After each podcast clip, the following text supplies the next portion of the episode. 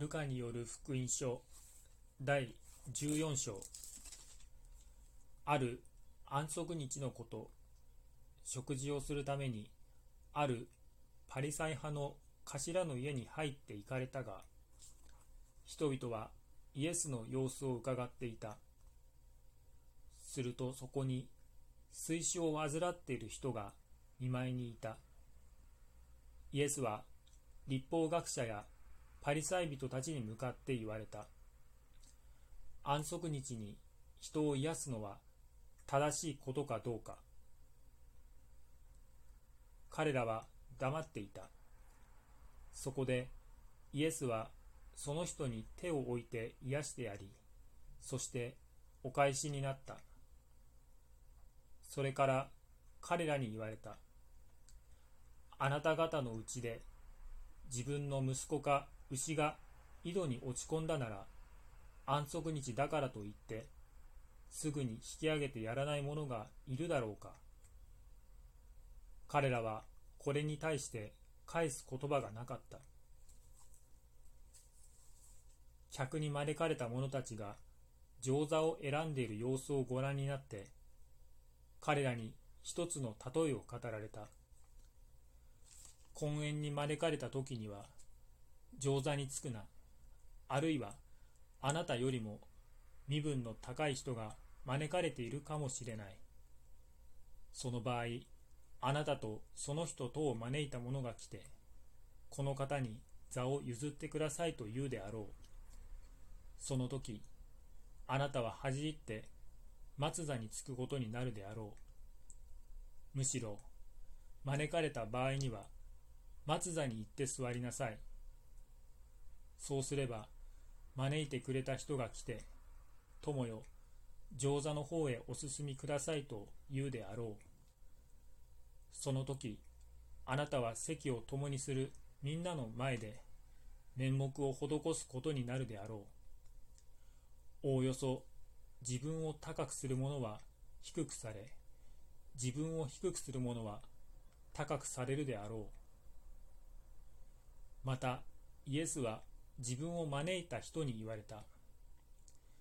誤算または晩餐の席を設ける場合には友人兄弟親族金持ちの隣人などは呼ばぬがよい。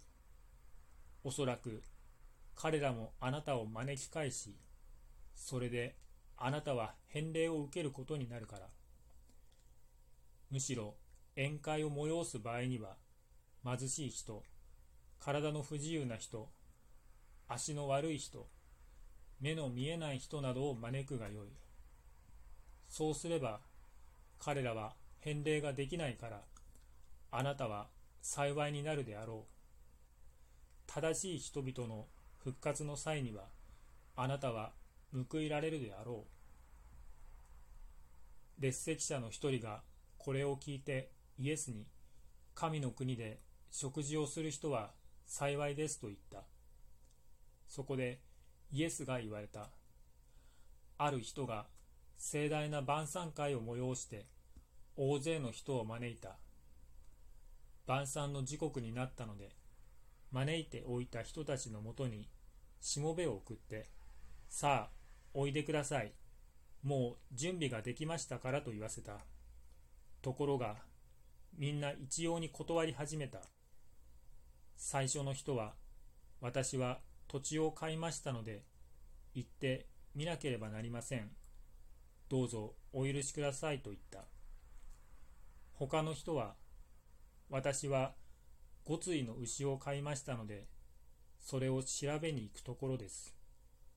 どうぞお許しください。もう一人の人は私は妻をめとりましたので参ることができませんと言った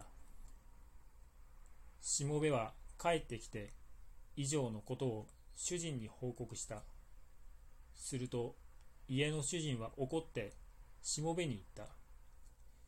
今すぐに町の大通りや小道へ行って、貧しい人、体の不自由な人、目の見えない人、足の悪い人などをここへ連れてきなさい。しもべは言った。ご主人様、仰せの通りにいたしましたが、まだ席がございます。主人がしもべに言った。道や垣根のあたりに出て行って、この家がいっぱいになるように、人々を無理やりに引っ張ってきなさい。あなた方に言っておくが、招かれた人で私の晩餐に預かる者は一人もないであろう。大勢の群衆がついてきたので、イエスは彼らの方に向いて言われた。誰でも父、母、妻、子、兄弟、姉妹、さらに自分の命までも捨てて私のもとに来るのでなければ私の弟子となることはできない。自分の十字架を追うて私についてくる者でなければ私の弟子となることはできない。あなた方のうちで誰かが邸宅を建てようと思うならそれを仕上げるのに足りるだけの金を持っているかどうかを見るためまず座ってその費用を計算しないだろうかそうしないと土台を据えただけで完成することができず見ているみんなの人があの人は立てかけたが仕上げができなかったと言って嘲笑うようになろう。またどんな王でも他の王と戦いを交えるために出ていく場合にはまず座してこちらの1万人をもって2万人を率いて向かってくる敵に対抗できるかどうか考えてみないだろうか。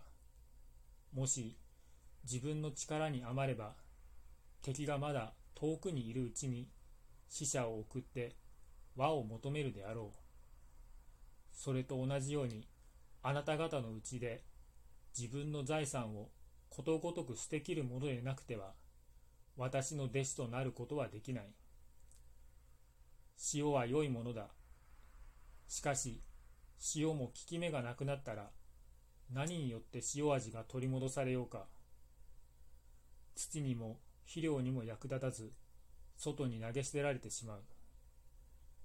聞く耳のある者は聞くがよい。